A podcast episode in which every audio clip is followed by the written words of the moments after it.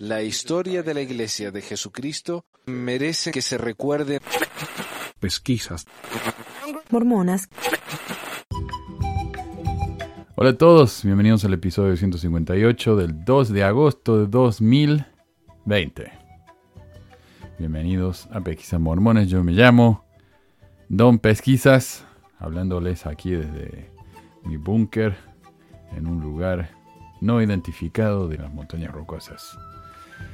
Hoy quiero agradecer al señor Francisco, muchísimas gracias Francisco por su donación en PayPal, que fue la mitad de lo que me llega mensualmente, más de la mitad de lo que me llega mensualmente por Patreon, así que me salvo el, el don Francisco, muchísimas, muchísimas gracias.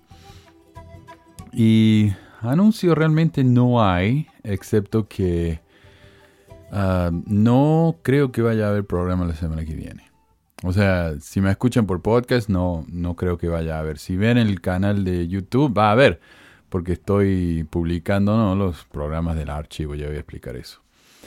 Pero resulta que tengo trabajo nuevo, conseguí un trabajo nuevo el jueves. Así que ayer me la pasé todo el día moviendo cosas de mi aula a la escuela nueva.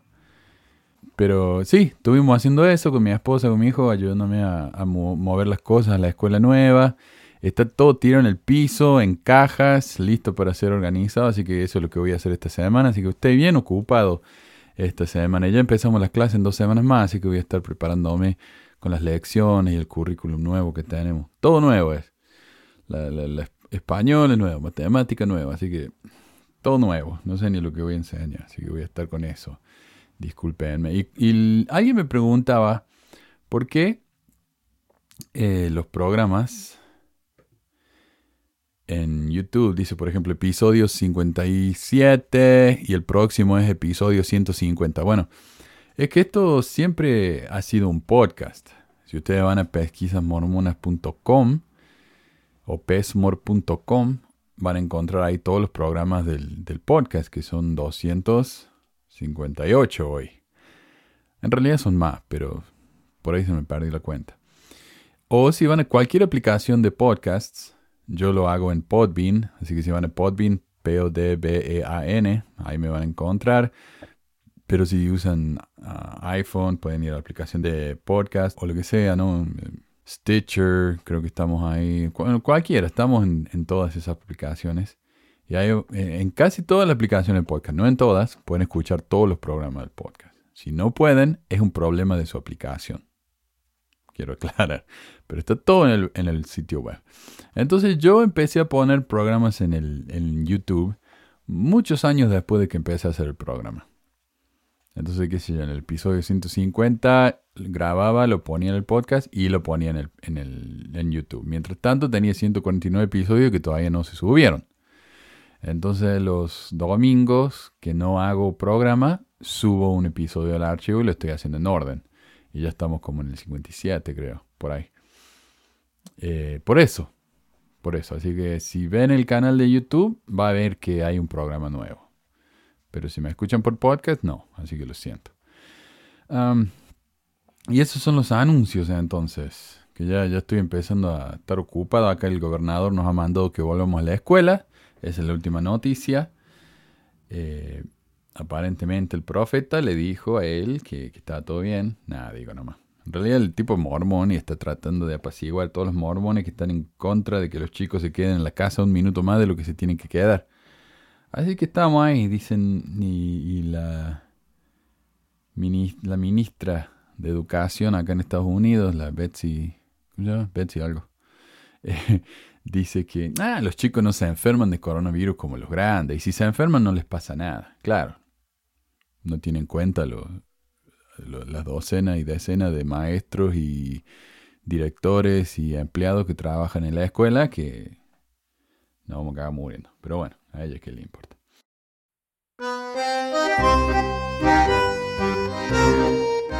Noticias. He recibido un montón de mensajes y hasta esta mañana me siguen eh, llegando con enlaces a la noticia sobre la cápsula de tiempo que acaba de abrir la iglesia. O sea, no me, honestamente, no me parece tan importante noticia, especialmente en medio de todo lo que estamos pasando.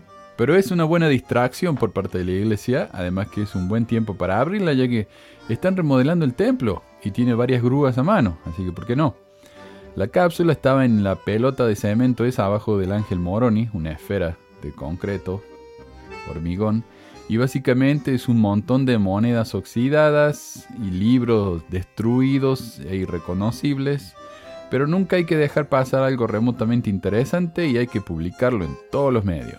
Me parece que los de Central del Libro Mormón se dieron cuenta del bodrio, de lo aburrido que es esta noticia, y trataron de hacerla más interesante cuando titularon a su video sobre el tema De última hora, nuevos libros y placas metálicas descubiertos en Templo de Salt Lake. Por supuesto, al ponerle el título placas metálicas, están haciendo pensar al espectador que tal vez se trata de la plancha del libro de Mormón o la plancha de latón esa de de La Habana o algo así, ¿no? Pero no, no solo no son placas metálicas, sino que es una sola y está en bastante horrible estado. Y no es más que una placa con los nombres de la presidencia y de la estaca de aquel tiempo, o de la iglesia, perdón. Ese video tiene 45.000 visitas. y dicen que yo pongo título, título dramático, ¿no? 45.000. Pasemos a la noticia como fue reportada por la iglesia. La cápsula de tiempo del templo de Salt Lake se abre 128 años después. Aunque la mayoría de los elementos dentro de la piedra angular del templo están en malas condiciones, la conexión humana es fuerte. Es fuerte. Y, es lo que tienen que decir para calmar un poco la decepción de la gente al ver que la cápsula de tiempo contenía libros negros y petrificados con el tiempo, no es mucho mejor que cuando Geraldo Rivera acá hizo un programa en vivo en los 80 en el que abrieron la bóveda de Al Capone pensando que iban a encontrar dinero robado por el mafioso y hasta cuerpos de víctimas de asesinato, pero no encontraron nada, nada más que un par de botellas vacías. Así que al menos Rivera tuvo la suficiente clase como para disculparse por la nadería del programa después de tanta expectativa. La iglesia no, hicieron un show de todos modos. La colocación de la piedra angular del templo de Salt Lake fue un evento seminal en la historia de la Iglesia de Jesucristo. El relato de un periódico describe el entusiasmo y el interés generalizado que tuvo lugar en la manzana del templo el 6 de abril de 1892. Un 1892. Una multitud de 30.000 personas se reunieron alrededor del templo con otras 10.000 mirando de las calles cercanas desde los techos y árboles. Estaban allí para ver la pieza final colocada sobre este espacio sagrado de adoración que había estado en construcción durante 39 años. Incluso el clima de primavera fue maravilloso. Tienen que agregar eso, no sé por qué más que pacífico y hermoso, diría haberse deseado o haberse orado que el día en que se vio la consumación de un evento tan trascendental, dice el artículo, no exagero para nada.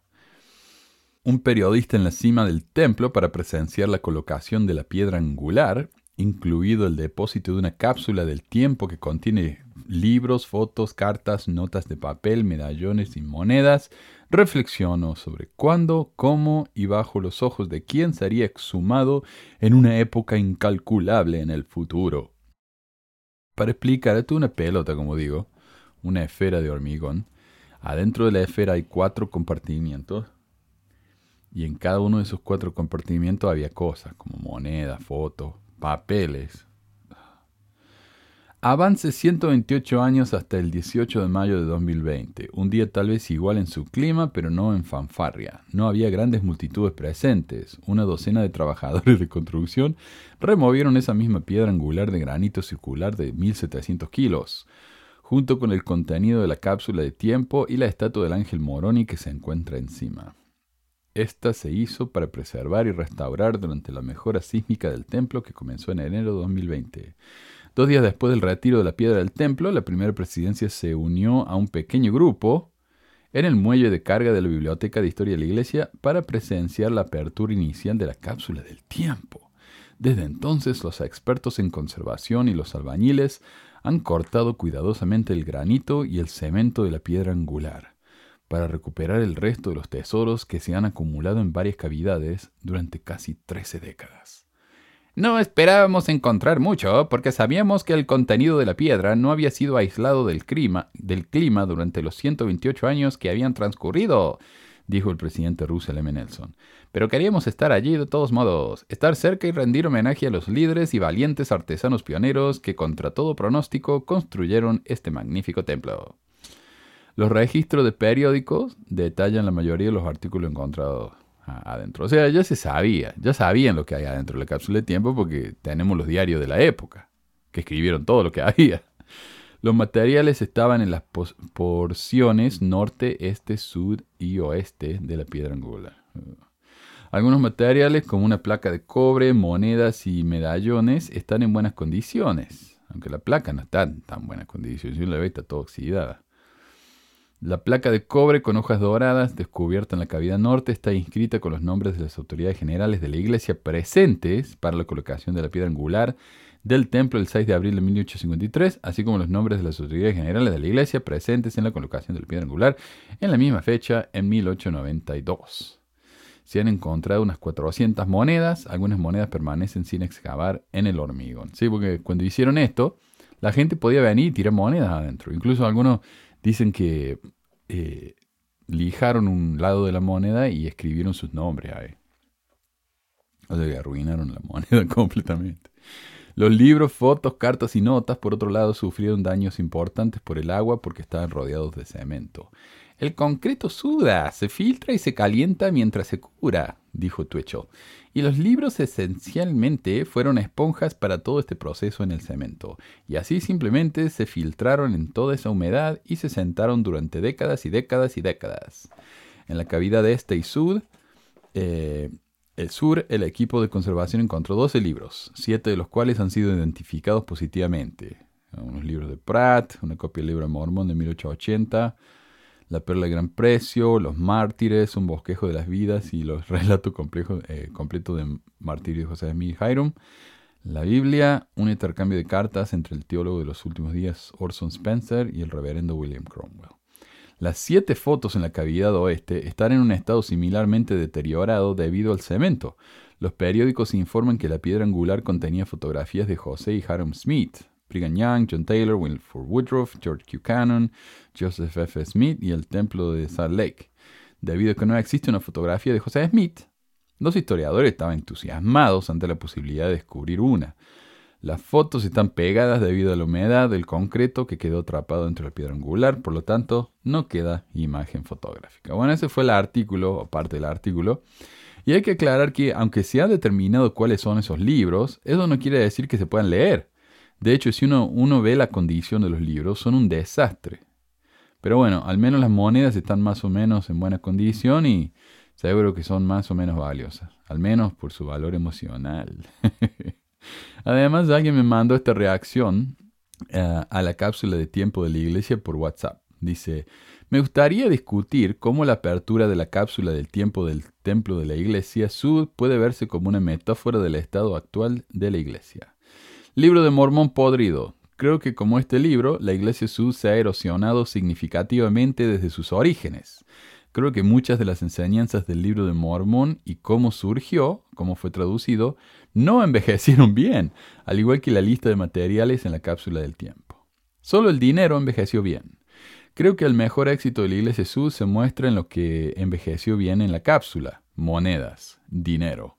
Hoy tenemos una iglesia en decadencia, en contracción y declive, pero ahora se justifican al observar su colección de 100 mil millones en casas club exclusivas con puntas de ídolos de monedas y oro que no hacen ningún bien a la comunidad en general. Y con esto no se refiere a los templos, los cuales están coronados por un ángel de oro, debajo del cual hay una roca llena de monedas, el cual no beneficia a la comunidad, ya que para entrar a esos templos hay que tener la tarjeta Super VIP exclusiva para quienes pagan la cuota mensual. El gerente del fondo Ensign Peak Advisors incluso dijo que el tamaño del fondo de la EPA, o Ensign Peak Advisors, que es, eh, es donde tiene el dinero la iglesia, los 100 mil millones, solo podría mostrar al quórum de los 15 que la iglesia es verdadera. O sea, solo, solo el dinero, no hay nada más que demuestre que la iglesia pueda llegar a ser verdadera, dice. Usar la riqueza terrenal para implicar que tienes valor va en contra de las enseñanzas superiores de Cristo, de colocar tu tesoro en las personas y el cielo, que la acumulación de riquezas no debe ser un objetivo clave para la vida. Imágenes de profetas y figuras clave irreconocibles. Creo que las historias de los hombres que fundaron la iglesia han sido encaladas, modificadas y cambiadas significativamente de, su verdadera forma. Claro, los hemos limpiado, los hemos hecho más heroicos, más buenos. Esto es como las imágenes borradas y fusionadas encontradas. Las historias verdaderas y coloridas de hombres reales, que promueven la fe o no, han sido cuidadosamente seleccionadas, borradas, eh, blanqueadas, literalmente fusionadas para crear una narración falsa e insípida que carece de profundidad, interés y honestidad. Cápsula hecha con mala planificación para el futuro. La razón por la cual muchos de los artículos en esta cápsula de tiempo se arruinaron se debió a una mala planificación para el futuro. Eh, ¿Qué pensaron que pasaría si ponen papel en concreto otra metáfora potencial para la iglesia y José Smith haciendo afirmaciones extravagantes sin pensar en el futuro. Claro, funciona hoy para edificar la fe, pero en 130 años, tomen el libro de Abraham por ejemplo, cuando realmente podamos traducir a egipcio, realmente sabremos que esas son jarras canópticas de los cuatro hijos de Horus y no de los dioses inventados por José. José no pensó en el futuro y no sabía que nosotros y los interminables apologistas tendrían que descifrar este húmedo y podrido desastre de la lista de materiales 130 años después. Simbolismo del sepulcro blanco. Una última cosa, hay una metáfora de un sepulcro blanco en todo este evento. Hay de vosotros, escribas y fariseos hipócritas, porque sois semejantes a sepulcros blanqueados, que por fuera, a la verdad, se muestran hermosos, mas por dentro están llenos de huesos de muertos y de toda inmundicia. Mateo 23.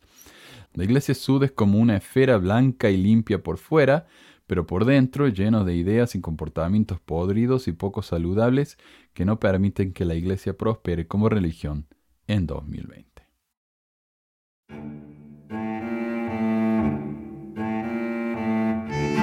Eh, mensajes. Me llegó información sobre el Mario Bascur, quien me dejó ese insulto en YouTube que leí la semana pasada y alguien me pasó este dato por WhatsApp. Hola Manu, te puedo pedir un favor, me puedes enviar el mensaje de Mario Bascur que apareció en el programa de hoy. Creo que es de mi ciudad y él fue grabado discriminando a una pareja gay en mi ciudad. Gracias. Luego me pasó un enlace a una noticia que, eh, de la cual aclara. La noticia fue nacional, pero el problema que no sale nombre y tampoco que es miembro de la iglesia. Cuando le pregunté si sabía con seguridad que era él, me respondió que los miembros saben que es él y que del área le pegaron su buen tirón de orejas por eso. Hoy Mr. Baskur es presidente de STAC. Ah, además en el video, eh, que les dejo acá, al final del mensaje este, él dice su dirección. Así que si ustedes viven ahí en el norte, en Arica, en, ah, en Chile, pueden verificar que es la dirección de él. Bueno, la noticia dice, una pareja homosexual de Arica difundió en las últimas horas un video en el que denuncian la agresión verbal de un individuo. Los afectados relatan que se despedían con un beso cuando fueron interceptados por un sujeto que descendió de un vehículo y los amenazó, según consta en el video, con golpearlos por incurrir en ese acto. Y este es el audio enseñándole. Déjame pensar. Ándate para allá a la esquina o que te pegue. ¿Pero por qué? Hombre, con se te ocurre andar dándote besos acá, chato. ¿Y cuál es el problema? ¿Tú, es feo, pues, chato, si eso no es normal. ¿Tú crees que eso es normal? Escúchame, escúchame. ¿Qué pasa si yo fuera racista? Te estoy hablando con todo el respeto, pero bájame el tono de la voz. Escúchame. ¿Qué pasa si yo no fuera racista y le pego a una persona que es negra frente a tu hija? ¿Qué le va a decir Es que usted? yo no le voy a pegar a un compadre negro porque es ¿Me negro, estás chato. pegando a mí? No te estoy pegando, estoy empujando de para que te vayas para allá. Estás invadiendo mi metro No te estoy invadiendo tonto, ¿cómo te estáis viejo, dando besos con el compadre acá? Si eso no es normal. derecho, lo que tú estás Soy un haciendo- gay, compadre, no voy a ir dando de besos acá delante de toda la No, gente. ¿cuál es tu problema? Anda a hacer tus cuestiones a otro lado. No, tú estás mal. ¿Cómo que estoy mal, chato? Estás mal. ¿Cómo que estoy mal? ¿Estás mal? Si eso no es normal, Estás pajarón. mal. Estás mal. No es normal. Estás Mira, te doy un minuto para que salga acá, voy a buscar un palo, chato. Yo voy a llamar a Carabineros, no te preocupes. a llamar a carabineros, chato, anda a hacer lo que queráis, eso no es normal, tonto. ¿Ah? ¿Tú crees que es normal andando, dándote besos en la calle? Por supuesto que es normal. No es normal, pues chato, ni menos con una persona, chato, y si los dos son hombres. ¿Aló? Los dos son hombres, chato. Hola, quiero hacer una denuncia contra discriminación. Discriminación, chato, como de discriminación, soy pajarón. ¿Aló? Yo vivo ahí en la esquina, chato, 568. Dice, no ¿Ya? se preocupe, no se preocupe. Pajarón, nomás.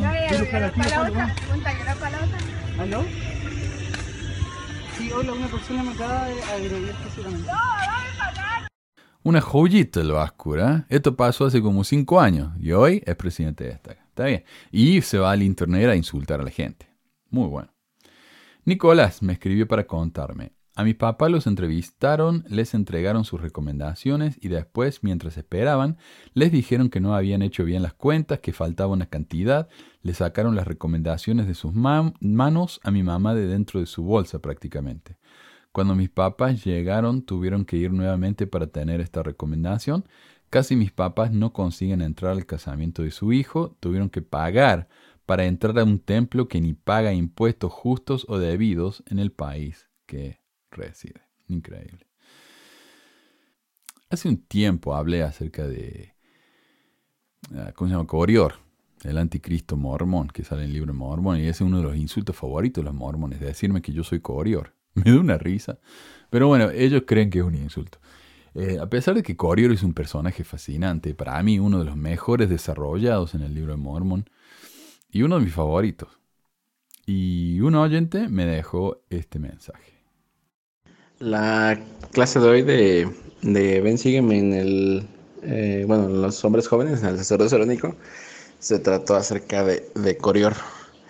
Entonces eh, me pidieron que la, que la eh, preparara. Así que anoche y hoy me puse a, a ver tu video acerca de, de Corior. Y, creo que me dio una, una manera muy distinta de ver las, las, cosas ahí con la misma escritura, ¿no? Y utilicé el, el tiempo o los argumentos que, que, vienen ahí mismo de la escritura para enseñarles a los jóvenes acerca de la libertad religiosa, sobre la libertad de expresión, eh, ver que, eh, pues eso, ¿no? Que el pueblo cuando lo toma y lo amarra y lo lleva con el sacerdote, pues son los verdaderos villanos y ellos estaban haciendo las cosas en contra de la ley, ¿no? Lo gracioso es que estaba a un lado, eh, o estaba dentro de la misma sala de Zoom, el, el obispo del barrio y, y no, eh, no podía decir nada porque estaba la, la escritura allí, ¿no? Y entonces yo les, me enfoqué mucho en esa parte, en que era la, la gente, la ley, y no les prohibía, pero ellos lo, lo tomaron como prisionero para ser llevado a juzgar, cuando ninguna ley decía que, estaba bien. Y les mostraba lo de Abinadí, ¿no? O sea, cómo Abinadí llega a un lugar donde no hay este, eh, pues, cristianos y es sacrificado o es este, martirizado. Y como Corrior pues tiene una, una este, suerte similar pero pues es visto como el villano, ¿no? Entonces, eh, les dije que iba, que iba a ser yo como el, el, abogado de Corior. Y el obispo, pues te digo, no, no tenía para dónde hacer eso porque ahí estaba en la, escritura.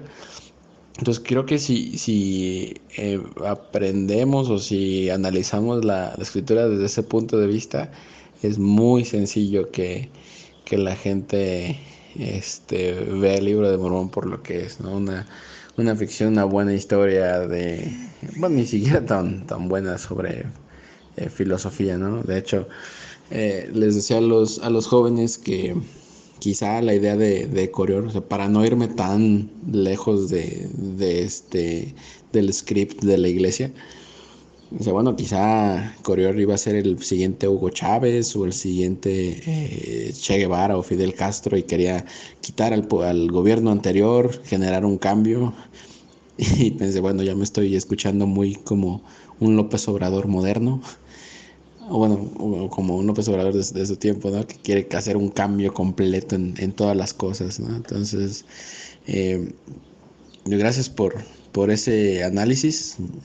Eh, aunque fue ya hace algún tiempo, pero eh, creo que ha servido eh, para, bueno, al menos para, para mí y para mucha, este, varios jóvenes que lo escucharon el, el día de hoy.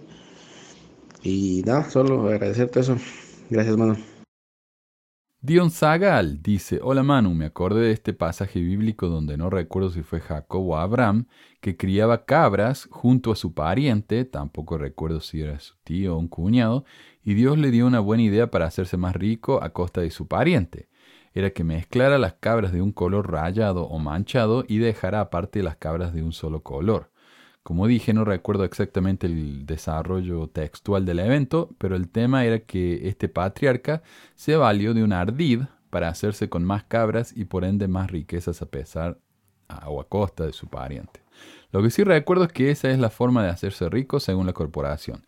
Si es en nombre del Señor, el fin justifica los medios y lo vemos en su coherencia de tener acciones en empresas que infringen la palabra de sabiduría si esto les genera dividendos, sin mencionar los locales que tienen en su otro templo comerciales en Salt Lake City. Claro, está hablando del City Creek, está lleno de negocios que venden no solo café y té, sino alcohol.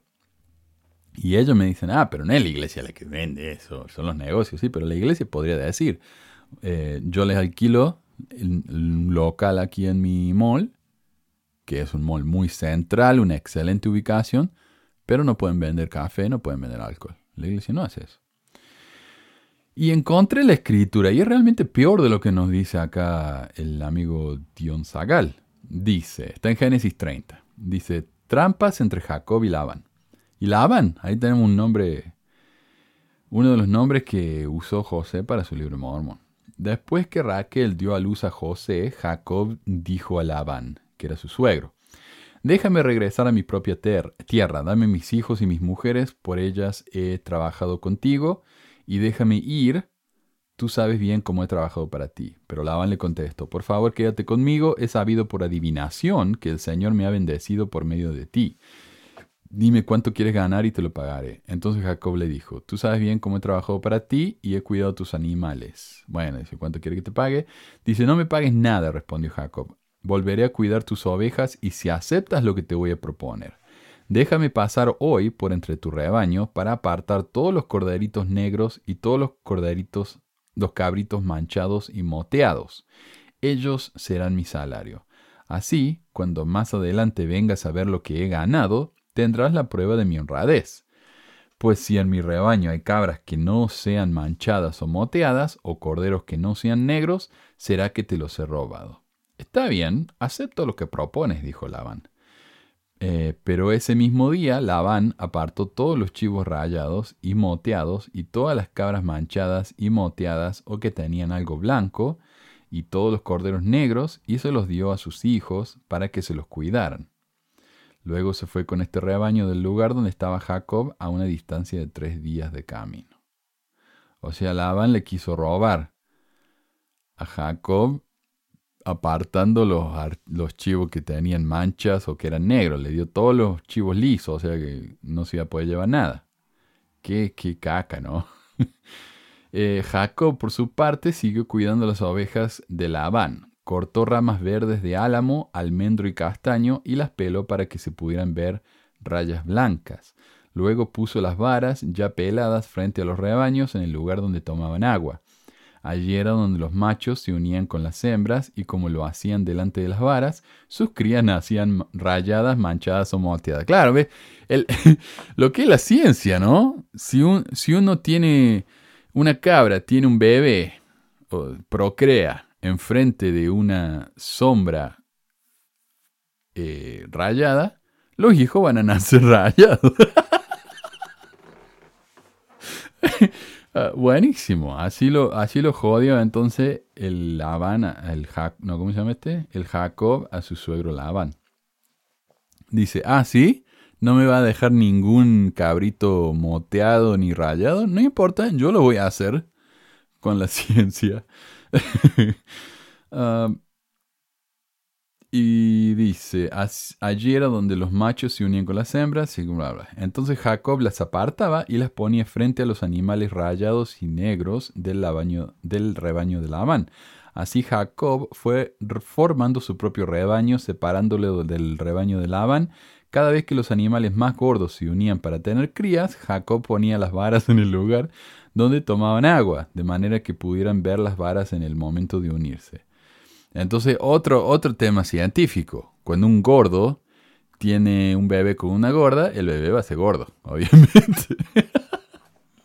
Um, pero cuando venían los animales más flacos no ponían las varas. Por eso los animales más flacos eran para Laban y los más gordos eran para Jacob. De esa manera Jacob se hizo muy rico y llegó a tener muchas orejas, orejas, ovejas, esclavos, esclavas, camellos y asnos. esclavos y esclavas. Curioso, ¿ah? La iglesia habla de, gente, profetas, teniendo esclavos. Qué barro. Me van a decir, no, pero no eran solo esclavos, eran sirvientes. Eran esclavos. El tema del día.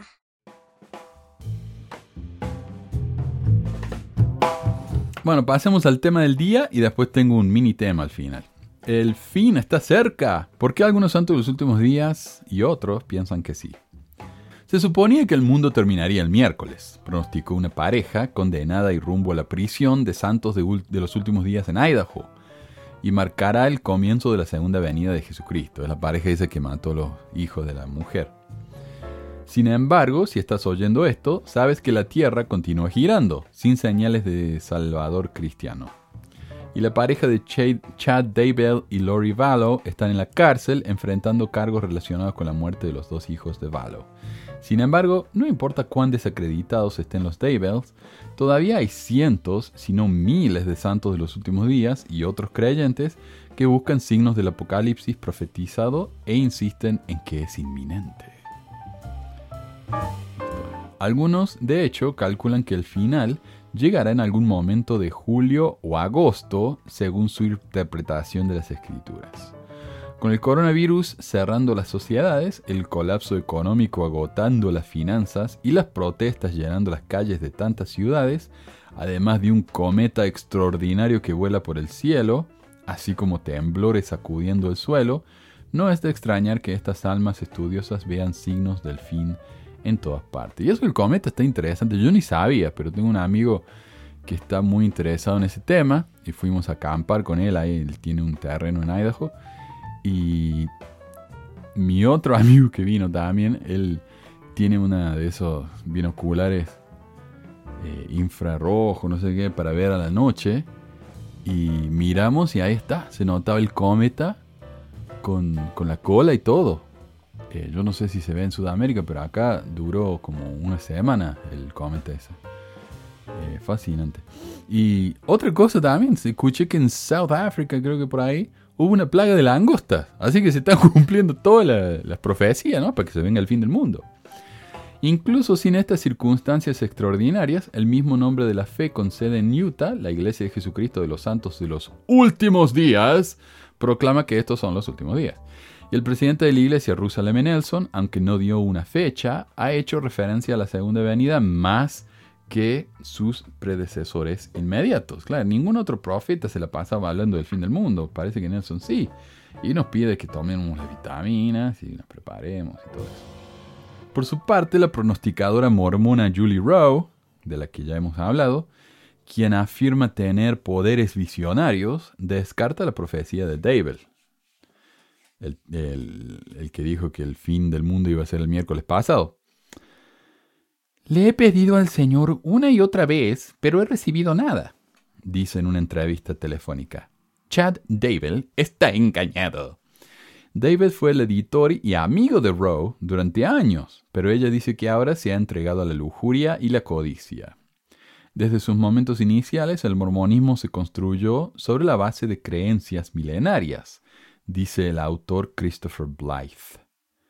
Y está interesante porque Blythe este ha, hecho un, ha publicado, bueno, ha escrito un libro, está por ser publicado la semana que viene, creo, acerca de los mormones y el fin del mundo. Él es un mormón fiel, trabaja para Fair y todo eso, ¿no? Um, BYU. Y el problema es que el libro ese sale como 50 dólares en la versión de Kindle. Así que Parece que Don Pesquisa no lo va a poder leer, a menos que lo compre la biblioteca acá, pero dudo. En el primer encuentro público del fundador de la iglesia José Smith con un visitante de otro mundo en 1823, Blythe señala que el ángel Moroni, conocido por el libro de Mormón, mantuvo despierto al futuro profeta, vidente y revelador toda la noche, citando profecías bíblicas sobre los últimos tiempos y diciendo eh, que, el, cumplimiento que su cumplimiento estaba a la mano. Desde ese día hasta hoy, dice Blythe, la Iglesia ha predicado firmemente que existía en los últimos días, pero al final siempre se describió que estaba una generación apartada o más. Claro, la próxima generación. Y lo de la próxima generación dice, no, en la próxima, en la próxima. Y así han, ido con como ciento, eh, 200 años. Bueno, eh, recordemos que José Smith una fecha para la llegada de Jesucristo no se dio. Raramente tenemos momentos en los que los líderes de la iglesia hayan dicho que solo faltan unos pocos años, dice el académico e investigador asociado, al Instituto Maxwell de la Universidad Brigham Young. Sin embargo, el año pasado, Nelson llamó a la dedicación de la fe de un templo en Roma un punto de referencia en la historia de la iglesia. Las cosas avanzarán a un ritmo acelerado, dijo al Church News. La iglesia va a tener un futuro sin precedentes, sin paralelo. Estamos avanzando a lo que está por venir ahora. En enero reiteró este punto en sus cuentas de redes sociales, instando a los miembros a reflexionar sobre lo que significa para ellos la fundación de la fe. Este es un punto clave en la historia de la Iglesia, escribió Nelson, y su parte es vital. En la revista de la Ensign de la Iglesia de abril, Nelson escribió sobre el regreso de Jesús, estamos acrecentando hacia el clímax de esta última dispensación, cuando la segunda venida del Salvador se hará realidad, dijo el líder de 95 años, recordando a los fieles que un preludio necesario es la reunión tan esperada del Israel disperso. Nelson luego describió el reino triunfante de Cristo. Gobernará desde dos capitales mundiales una en la antigua Jerusalén y la otra en la nueva Jerusalén, construida sobre el continente americano, dijo el líder santo de los últimos días. Desde esos centros dirigirá los asuntos de su iglesia y reino. Incluso se construirá otro templo en Jerusalén. Jerusalén. La, y la tierra volverá a su estado paradisíaco y se hará nueva. Habrá un cielo nuevo y una tierra nueva. Osana. Osana. Sin embargo, Nelson no dio una fecha para estos eventos, obvio. Si los santos de los últimos días se ponen demasiado entusiastas tratando de determinar las fechas, Blythe señala que la Iglesia ha tenido un objetivo regular de desalentarlos de pensar que está a la vuelta de la esquina. Y yo recuerdo, no sé si fue Holland o uno de esos, pero hace unos años me acuerdo que uno de los apóstoles dijo, sí, Jesucristo está por venir, pero no dejen de plantar árboles y de sacar préstamos para casas de plazos de 30 años. O sea, diciendo, sí, ya viene, pero no, no se apuren. Capa que fue Packer, no me acuerdo, fue uno de esos. Eso no ha impedido que algunos miembros que han tenido sueños o visiones, o que han pasado años tratando de juntar pistas en las escrituras, busquen espacios seguros para tener estas conversaciones, explica el académico, ya sea en pequeños grupos familiares o en pequeños grupos de mentalidad similar. Y yo creo que por esto también fue que la iglesia prohíbe, o sea, prohíbe que los miembros se junten a estudiar las escrituras juntos. Uno pensaría, ¿cómo van a hacer eso si, si eso es algo bueno, ¿no? Juntarse a estudiar las escrituras con un grupo de amigos.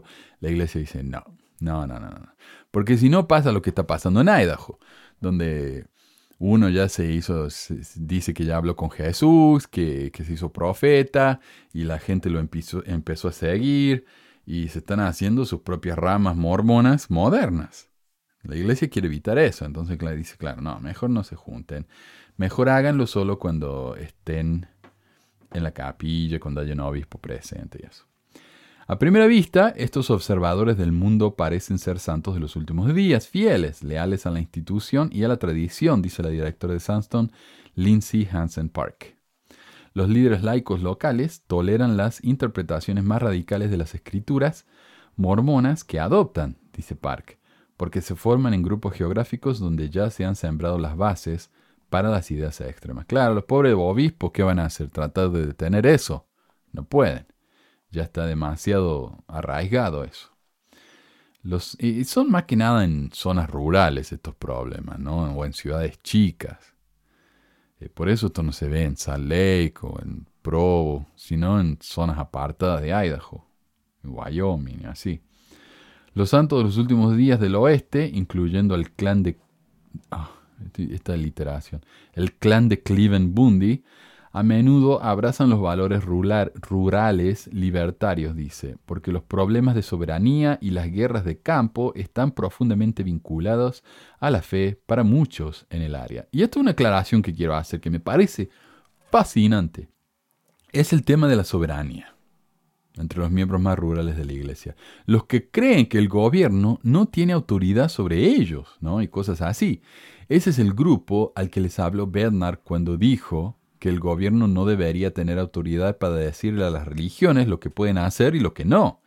Ya sabrán que muchos gringos, especialmente aquí en el oeste y en el sur, son rápidamente independientes, gente que en lugar de confiar en su comunidad para ayudarse entre sí, son de la opinión de que cada uno debería arreglárselas como pueda. Aunque muchos piensan eso hasta que les toca estar en una situación donde necesitan ayuda.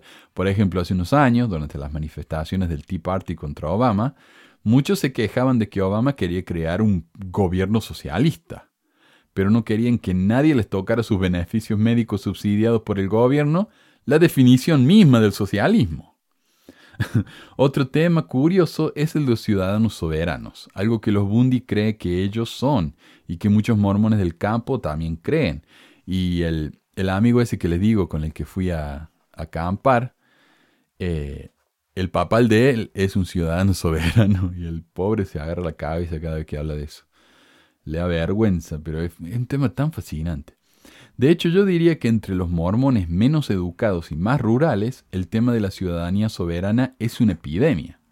Para aclarar, un ciudadano soberano es alguien que piensa que son un país independiente, o sea, el, el país de Juan Pérez, por ejemplo. Soy yo, yo soy Juan Pérez, yo soy mi propio país.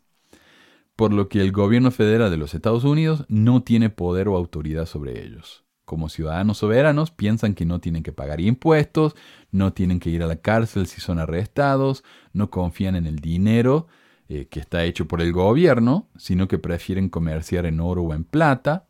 El FBI ha determinado que muchos de estos ciudadanos soberanos, como la familia del mormón Cleveland Bundy, son terroristas locales y que hay aproximadamente 100.000 ciudadanos soberanos declarados y fuertes, mientras que otros 200.000 solo usan técnicas de los ciudadanos soberanos para no tener que pagar multas de tráfico o para tratar de salirse con la suya cuando se los encuentra en posesión de droga. Dice, ah, no, oficial, lo siento. Yo sé que usted piensa que me puede arrestar, pero yo soy un ciudadano soberano. Usted no tiene autoridad sobre mí. Estos ciudadanos soberanos prefieren vivir off the grid o fuera de la red, es decir, fuera del sistema, por lo que no registran a sus hijos con el gobierno cuando nacen, no tienen números de identificación, no van a la escuela y básicamente viven tratando de no ser identificados por el gobierno. Muchos mormones fundamentalistas polígamos pertenecen a esa categoría. Sin embargo, son algunos de los mayores abusadores del sistema de ayuda proveídos por el gobierno. Los Jeffs del Warren Jeffs, por ejemplo, fueron encontrados culpables de recibir más de un millón de dólares por parte del gobierno de manera fraudulenta. Y los Kingstons, acá de Bountiful, han sido acusados de eh, tratar de estafar al gobierno por más de 10 millones de dólares. O sea, son unos aprovechadores de lo peor. Bueno, y continúa el artículo. Dice, venas similares corren dentro de la corriente principal de los santos de los últimos días en Utah, Nevada, Arizona y Idaho, dice Park, quien presenta el podcast Año de la Poligamia, el cual rastrea a sectas disidentes dentro de la tradición mormona. Y esta chica, Lindsay Park, ella eh, ha hecho un trabajo maravilloso para ayudar a la gente, a las mujeres y a los niños en la iglesia fundamentalista eh, también ha ayudado a varios hombres, ¿no? Que, se ven atrapados en esa iglesia y no pueden salir. Entonces ella ha ido eh, con, su gente, con ayuda, por supuesto, con camiones, y han sacado a estas mujeres de esas, que son como casi como reservaciones, los compounds, eso que tienen, eh, donde viven, sin libertad ni nada, y les ha ayudado a formar parte de nuevo de la sociedad normal. Eh, realmente lo que ha hecho esta mujer es invaluable. Estos movimientos atraen a los santos de los últimos días, dice Park, porque obtienen más autonomía teológica en una tradición que promete la posibilidad de experiencias místicas y dones espirituales. Y esto es lo que dijo José Smith a la gente. Él dijo, todo miembro de la iglesia va a poder tener su propia piedra de vidente. Todos van a poder recibir revelación personal. Hasta que la gente empezó a, tener a recibir revelaciones personales que iban en contra de las del profeta. Entonces el profeta dijo, no, no, no, eh, les voy a explicar. Existe una cosa que se llama mayordomía. Yo recibo profecías por ustedes. Si ustedes reciben una profecía que va en contra de la mía, están siendo apóstatas. Pero claro, la, iglesia nos promete esa, esa, revelación personal. Entonces mucha gente confía en eso, tienen revelaciones personales y se confunden cuando la iglesia no se las acepta, como en el caso de Julie Rowe, que ha tenido sus revelaciones, ha hablado con Jesús y la iglesia va y la, y excomulga. Nada que ver, claro que están confundidísimos.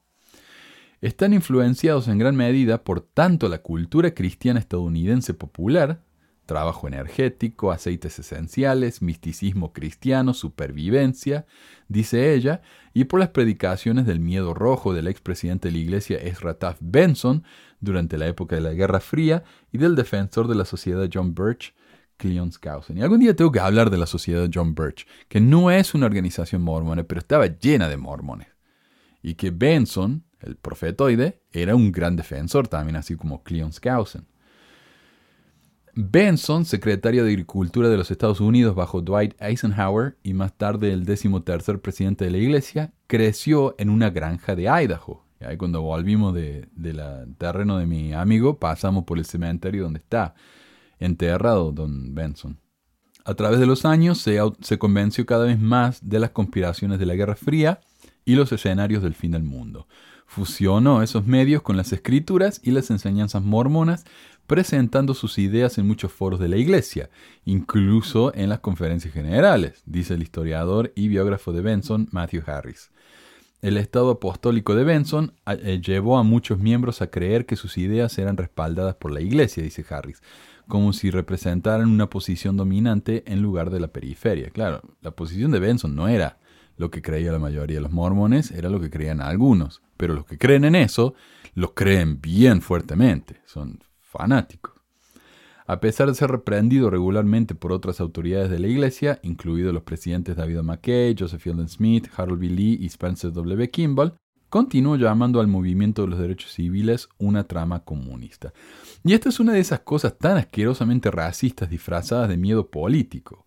Benson enseñó una y otra vez que la lucha por los derechos civiles de los negros durante los 60 y los 70 era un complot para convertir a los Estados Unidos en un Estado comunista. Y que, eh, como me decía el Mario Bascur, sos un comunista, e-, eres un comunista y que los negros estaban siendo usados por Rusia y China y por eso Benson estaba en contra de los derechos civiles de los negros. No porque pensara que los negros no se merecían tener los mismos derechos que los blancos, decía, sino que amaba demasiado a la democracia como para verla amenazada por este plan tan malvado. Esto, por supuesto, asume que los negros no eran lo suficientemente inteligentes como para organizarse a sí mismos y con estos grupos de protesta, como Martin Luther King, por ejemplo. No podía ser un manifestante independiente que expresaba sus propias ideas educadas, sino que todos sus discursos tan conmovedores eran parte de un plan comunista.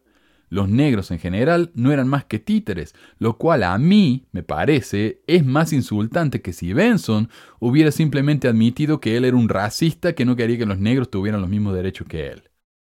Esto es similar a la teoría de José y de tantos otros en su época, que pensaban que los indios neoyorquinos no tenían la capacidad técnica de construir los montes fúnebres en su área, por lo que los indios en realidad tenían que ser hebreos, que se habían vuelto salvajes e ignorantes con el tiempo.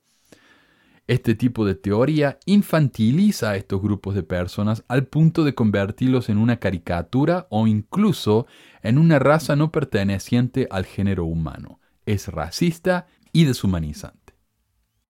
Continúa. Sus advertencias de Benson de los últimos tiempos sobre las Naciones Unidas, sobre un nuevo orden mundial y la necesidad de armarse contra un Estado policial para proteger la Constitución, se transmitieron a cada nueva generación. Y hoy, décadas más tarde, todavía hay un montón de conspiranoicos que viven con el miedo de las mismas cosas testimonio de que o la gente no es capaz de revisar la historia de sus paranoias o de que el nuevo orden mundial y la ONU son increíblemente ineficaces e ineptos. Lo nuevo en el movimiento apocalíptico actual, dice Harris, es la inclusión de experiencias reveladoras cercanas a la muerte, que pueden ser convincentes y difíciles de controlar. ¿Cuántos libros hay de chiquitos que se han muerto y ido al cielo y vuelto? Y los padres se llenan de plata con esos libros. ¿Cuántos libros hay de gente que dice que ellos se murieron, fueron al infierno y volvieron? Está lleno, está lleno. En 2014, Roe, una madre mormona de tres hijos en Kansas City, Missouri, detalló su experiencia cercana a la muerte, una década antes, en un libro que se llama Greater Tomorrow, A Journey Beyond the Veil, que es uno de los libros que ya terminé y que, que voy a hablar en un programa futuro. Ella escribe que visitó el más allá y vio visiones del pasado y del futuro. El libro despegó, dice ella, vendiendo más de 60.000 copias y Rose se convirtió en una oradora muy solicitada. Entonces cuando me dicen a mí que algo es verdadero porque es muy popular, vean esto. Ni los mormones fieles creen en esto, sin embargo la mujer vendió 60.000 copias. Aunque no ofreció fechas específicas para los eventos predichos, sí describió las ciudades de la luz, que incluyeron decenas de tiendas blancas donde la gente vivía en las montañas y a veces se alimentaban de maná celestial. Ella vio una bomba de Libia aterrizando en Israel, pero Irán tomará el crédito. La sede de la Iglesia Sur recibió tantas preguntas sobre Roe que los funcionarios de la Iglesia enviaron una carta a los administradores y maestros del sistema educativo de la Iglesia diciendo que su libro no estaba respaldado por la Iglesia y que sus experiencias no necesariamente reflejan la doctrina de la Iglesia o pueden distorsionar la doctrina. Aún así, su popularidad se disparó mientras continuaba publicando libros con Spring Creek Books Co. en Rexburg, Idaho, dirigido por Chad Daybell. Y ella tiene su programa, no su podcast. Y ella dice, bueno, voy a ir a Utah a hacer una sesión de energía. Ella cura a la gente con energía, ¿no? Una sesión de energía. Y si van a la reunión, que sale un montón de plata, no pueden traer sus teléfonos. Nadie puede traer teléfono, no pueden traer eh, papel y lápiz para escribir notas, nada. No pueden traer nada. El 26 de mayo de 2019, Rowe anunció en su podcast que había sido excomulgada de la iglesia por apostasía, enseñanza de doctrina falsa, superchería sacerdotal y difamación del buen nombre de la iglesia. Y dijo que era el trabajo de hombres corruptos que se habían infiltrado en el liderazgo de los santos de los últimos días. Ella profetizó que los líderes de la iglesia eventualmente la visitarían donde vivía en Idaho, donde viviría en Idaho, después de la destrucción de Salt Lake City, escribió Blythe, y buscarán su perdón. Desde entonces, sin embargo, dice que otros grupos apocalípticos, especialmente otra voz de advertencia, que tiene unos 20.000 seguidores en línea, se han distanciado de Rowe con la esperanza de permanecer cerca de la iglesia. Aún así, Rowe continúa con lo que ve como su misión, advertir a las personas y ayudarlas a discernir lo que viene. Esto incluye un terremoto más grande a lo largo del frente Wasatch el año que viene. Tuve una visión del terremoto de Salt Lake del 18 de marzo y la trompeta que se cayó de la estatua del ángel Morón y dice, lástima que no le advirtió a nadie, ¿no? Lucifer está detrás de esto, declaró Rowe. Y él y un consejo de trece hombres, los titiriteros con sede en Suiza, están orquestando todo. Claro, serán los, los ah, Vanderbilt y eh, Bill Gates y todo eso, ¿no? Fuentes policiales en Rexburg dicen que los amigos de David se les dijo que el principio del fin sucedería el 22 de julio. Lori mencionó a menudo que el mundo terminaría en 2020 y Jesucristo regresaría a la tierra. Ella basó esta creencia en el estudio de las escrituras y la investigación. El miércoles, muchos ex devotos de David publicaron alegremente en las redes sociales, marcado a salvo de la segunda venida de Jesucristo. los santos de los últimos días continúan intrigados al tratar de descubrir los significados en los, versos mormones y apocalípticos bíblicos, especialmente en medio del COVID-19. Un video de YouTube dirigido a los santos de los últimos días utiliza muchas de estas escrituras para construir una línea de tiempo llena de eclipses solares y especulaciones sobre los tiempos de tribulación, y se ha visto más de 636 mil veces. Ah, no, si le digo, pasé popular hay que hablar estupidez en YouTube. Yo hablo cualquier gilada, hablo del fin del mundo, del nuevo orden mundial y me hago rico acá. Hace cinco meses la mayoría de los santos de los últimos días hubieran ignorado el video por completo, dice Blythe. Ahora tiene una gran audiencia.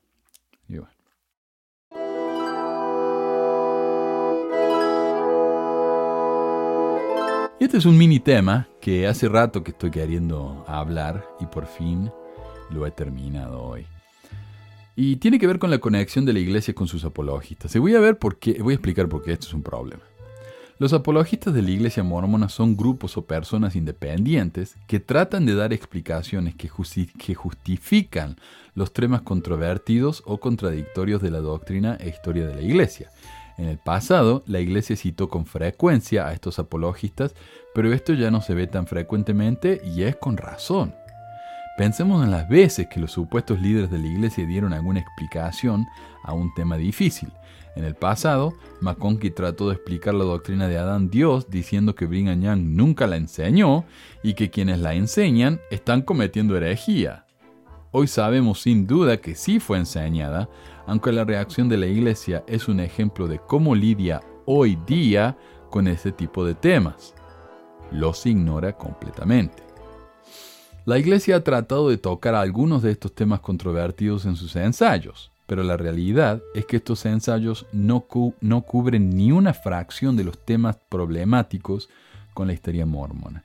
Y hoy prefiere dejarle ese trabajo a los apologistas, un grupo de, como dije, grupos personas independientes que no tienen miedo de avanzar las teorías más descabelladas y el hacerlo cumple una doble función. Ofrece respuestas para los miembros que están preocupados por estos temas, a la vez que distancia a la iglesia de esas respuestas, ya que estos grupos siempre se aseguran de aclarar que ellos no están asociados con la iglesia.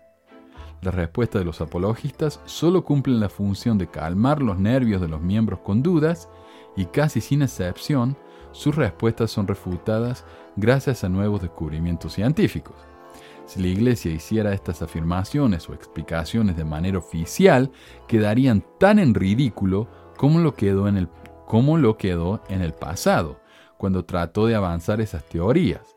Pero ahora, como son los apologistas quienes hacen eso, ellos son quienes quedan en ridículo y la iglesia supuestamente queda oliendo a rosas. Hoy tenemos tantos discursos del pasado en la iglesia explicando que todos los indios de las Américas son los lamanitas, que hoy, cuando el ADN demuestra que no tiene nada que ver los indios americanos con los hebreos, entonces la iglesia se quedó callada y dejó de hablar del tema, mientras que los apologistas se la pasan tratando de explicarlo. ¿Ven? De esta manera, los apologistas son la proverbial persona que se para enfrente de otra para detener la bala. El problema para la iglesia es que para la persona informada, esa conexión entre la iglesia y sus apologistas es bastante clara y obvia. Pero veamos los intentos lamentables de Fair Mormon, el grupo apologista más importante y famoso en este momento, en tratar de desligarse de su relación con la iglesia un artículo en, una de sus páginas dice, Fair. Fair no está conectado con la iglesia. Están afiliados con la iglesia Sud.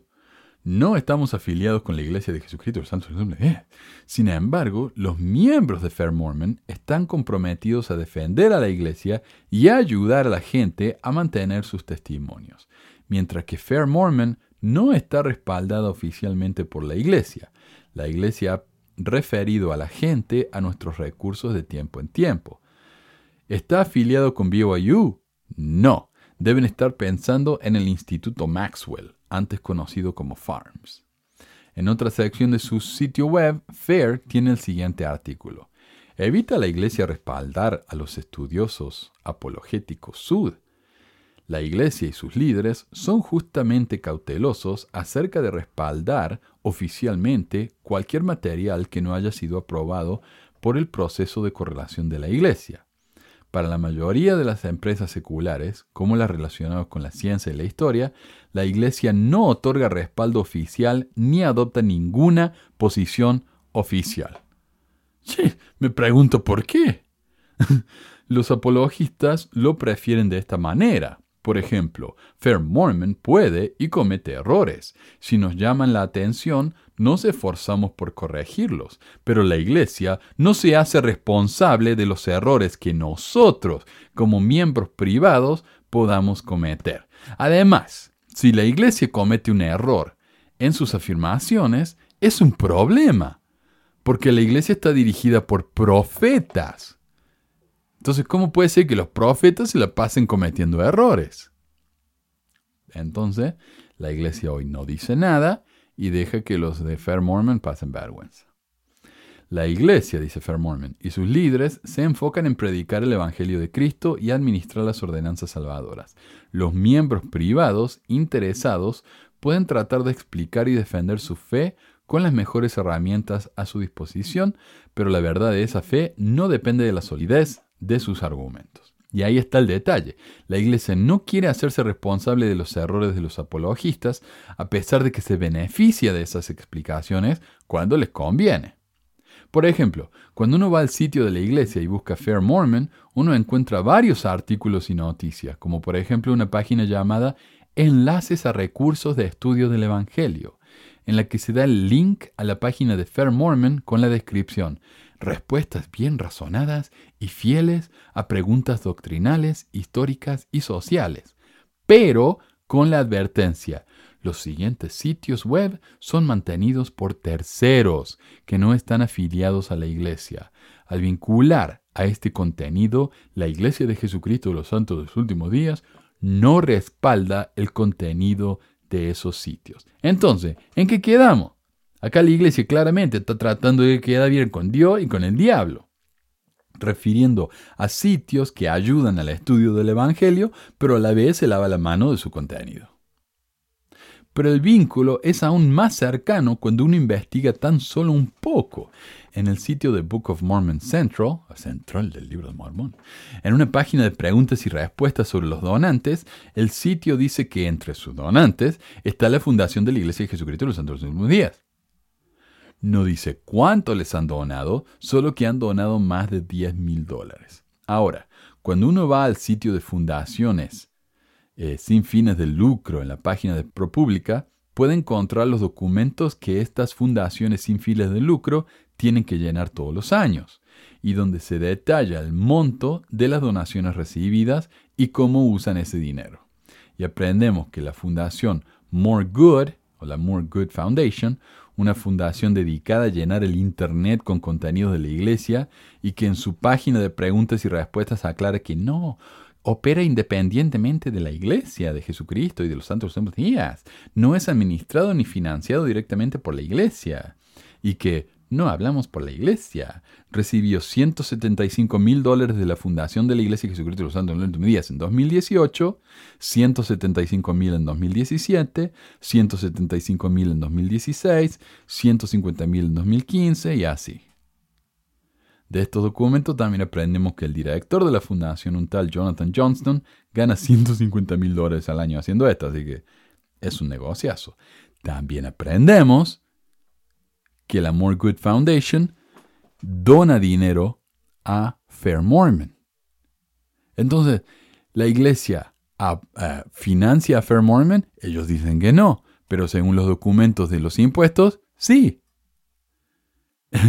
Eh, como para terminar esta sección, ¿no? quiero compartir un segmento de un video publicado por Book of Mormon Central, Central del libro Mormon, en el que dicen explícitamente que la iglesia les dice lo que tienen que hacer. Entonces, lo que hacemos en Book of Mormon Central, como dije, es publicamos artículos basados en estudios por fieles miembros de la iglesia que, han, em, que se han publicado por años. Y esos estudios aunque no es nada oficial, recuerden que la iglesia lo único que es doctrina es lo que tenemos en las escrituras, pero la iglesia ha dicho, y más últimamente, que nosotros como er-, eruditos que somos, eh, que publiquemos y que eh, defendamos la fe, es lo que ha pedido la iglesia.